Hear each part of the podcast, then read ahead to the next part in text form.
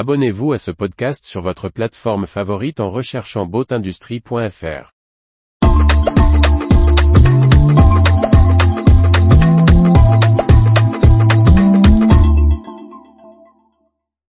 Vie du nautisme, Yacht, AGL Marine, APPB, Rolls-Royce, Brunswick.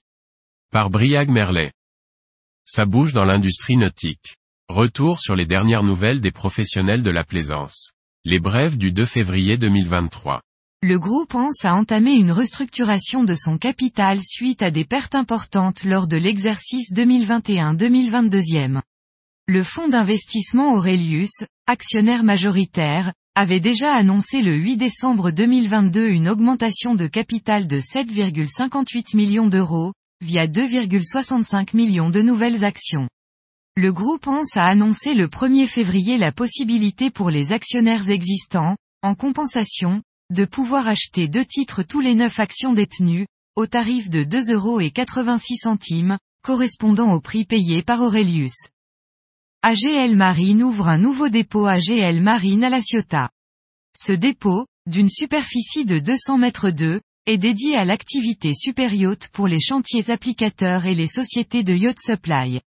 Il est situé dans l'enceinte de la Ciotat Shipyard, aux côtés des acteurs locaux du Refi et proposera l'ensemble des marques du portefeuille, de AWL à Sika en passant par International, Empel, Epiphan, Seajet, PropSpeed, Préval ou 3M.